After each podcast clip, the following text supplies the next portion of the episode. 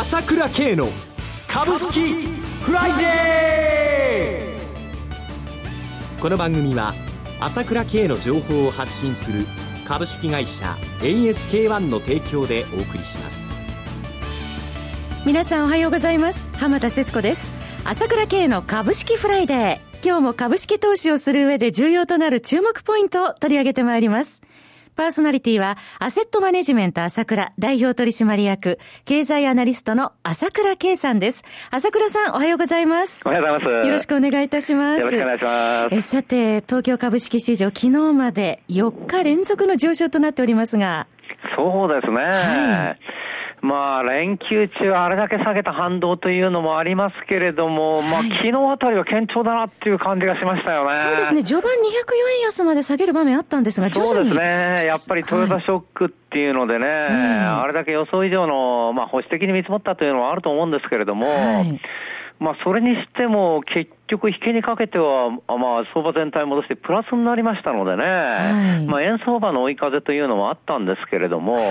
まあ、そこが平らっていう感じがしましたよね。そうですね。えー、まあ、ただ、あの、今週、今日ですね、決算発表のピークを迎えまして、なかなかその決算見ながら上にも下にも行きづらいような展開もあるようですが。まあ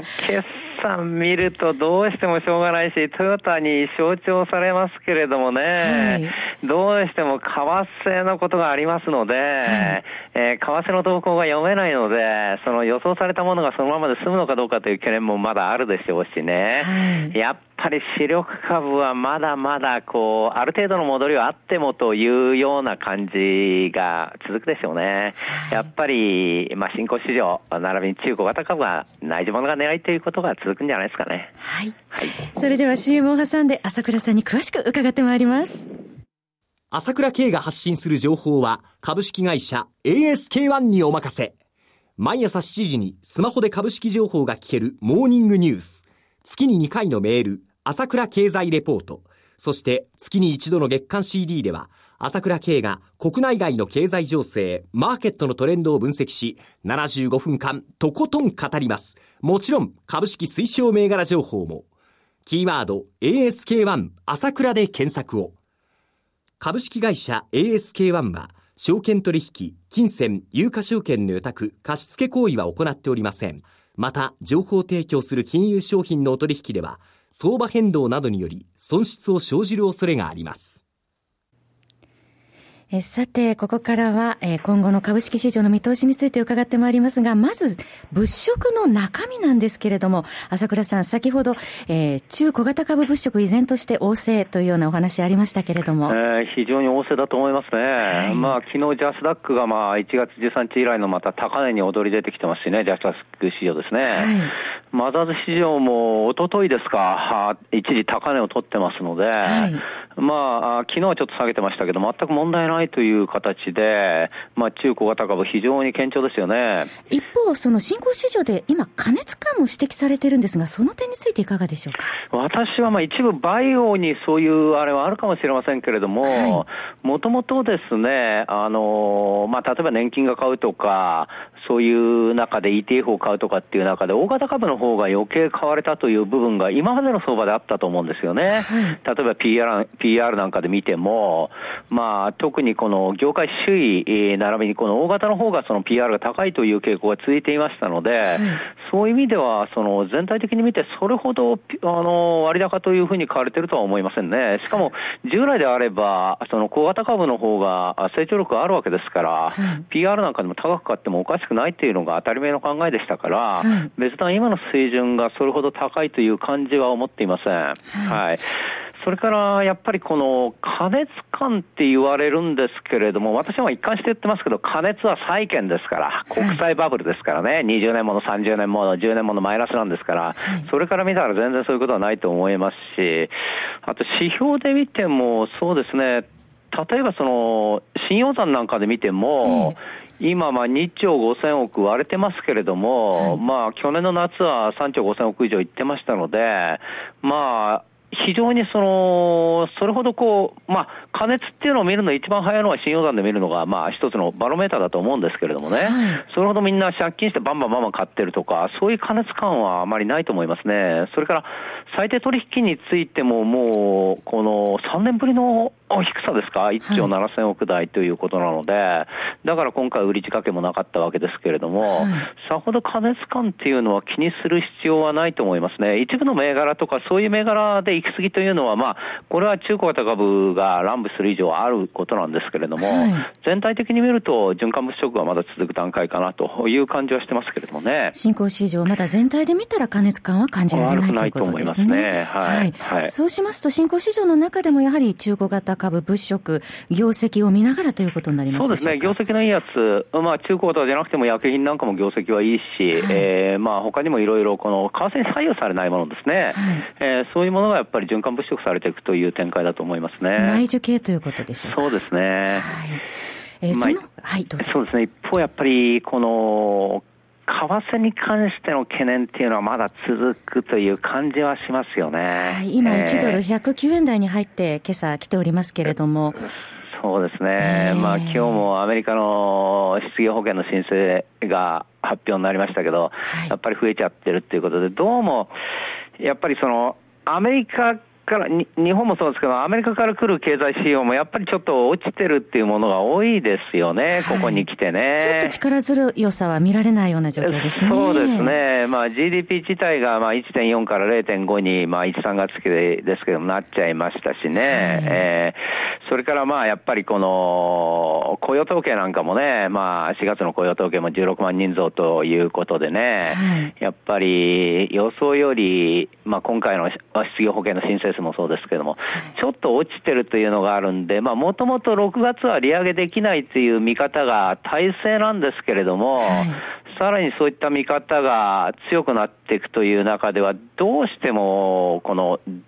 ドルに対しての今まで、去年まであったドル高ドル高っていうのから、ちょっと感じは変わってるのでね、はい、円高にちょっと何かのクッションで動きやすいという部分はやっぱりどうしても続きますよね。えー、ちょっとまだ為替市場も方向感定まらない展開そうですね。日本全体もそういう見方、ちょっと為替がというような見方ですけれども、はい、やっぱりその懸念は続くので、やっぱり視力どころはいじくりづらい状況というのは続くと思いますね。はいもう一つはやはり、この中国の上海市場がここに来てちょっと下げてますよね。はい、下げてきましたよね。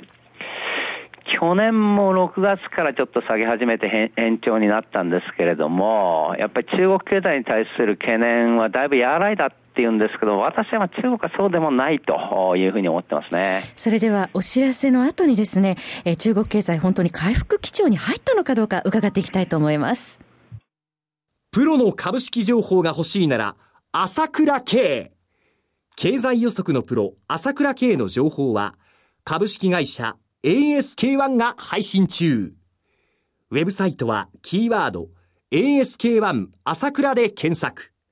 モーニングニュース、経済レポート、月間 CD など、豊富な情報をご用意。まずは、無料メールマガジンのご登録を。株式会社 ASK1 は、証券取引、金銭、有価証券の予託、貸付行為は行っておりません。また、情報提供する金融商品のお取引では、相場変動などにより損失を生じる恐れがあります。朝倉さん、その中国経済ですが、今どのようにご覧になっていらっしゃいますでしょうか？そうですね。やっぱり無理やりやはり政府がどんどんどんどん銀行を使ってお金を融資して、そのお金が乱舞して、とりあえずその全人体の後、一旦は持ったという感じだと思いますね。はい、一番驚いたのが鉄鋼生産が、また鉄鋼があれだけ余ってるわけですから、それ整理するって全人代で言っておきながら、増産が始まったっていうのが、一番びっくりしましたね、これが。そうですね、過剰設備もその整理が進むどころか、再び増加という。これが一番びっくりしましたけども、はい、これが一時が万事で全然進んでないわけですですよね。あと、朝倉さん、不良債権に関してはどうなんでしょうか？やっぱり不良債権は増えてるというのが実情ですし、追い隠してるという状態はそのままだと思いますね。はい、えー特に指標で今日も銅とか鉛とか安いんですけれども、はい4月の20日前後からどうもこの商品市況の一部ね、原油見てるとわからないんですけれども、はい、一番端的なのが、まあ、バルチック数なんですけどね。はいまあ、海運ですね。船ですから荷動きが一番わかるところで、これが2月の9日が291だったのが、4月の27日に715まで2.5倍になったんですよ。はい、これがここに来てずっと下がって、ここで9日連続安になってますけど、579っていうことで、ずいぶん下がってきましたので、はい、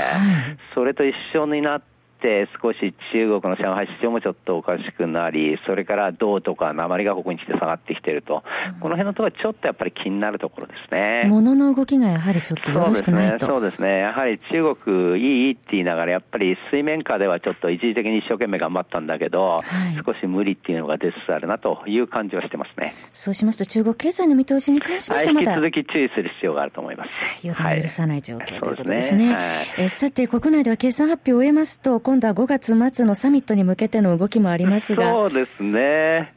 国内は、むしろこれ、いい感じになってきたということは言えるんじゃ、今、先ほど最初に言ったように、まあ、昨日下がらなかったっていうこともあるんですけれども、はい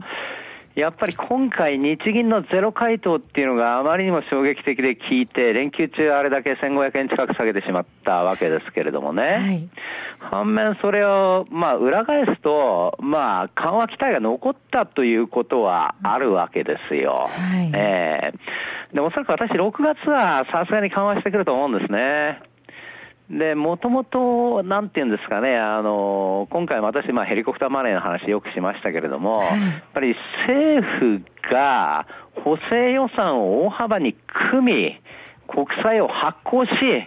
それで国債を買うんだと、さらに増額して買うんだということの方が効果はあると思うんですよね。はいえー、そういう形の流れにやっぱりその最も日銀も玉が少なくなってきてますから、どこで一番やったら効果的かということを考えるとですね、やはり今回伊勢志摩サミットに向けてですね、そういう補正予算を大きく組み、それからまあ、市場で言われてますけれども、まあ、消費税の引き上げですね、はい、引き上げに関してこれを先延ばしするという話が出て、それとともに選挙のことはちょっと難しいからなんとも分かりませんけれども、その後はやっぱりそれは日銀がさらに緩和するんだよということで出てくるというのが一番理想的で、まあ、そういう動きになりつつあるということと、一番大きいのは、そういう期待がずっと残ってていて、それがこれからずっと期待感が続くと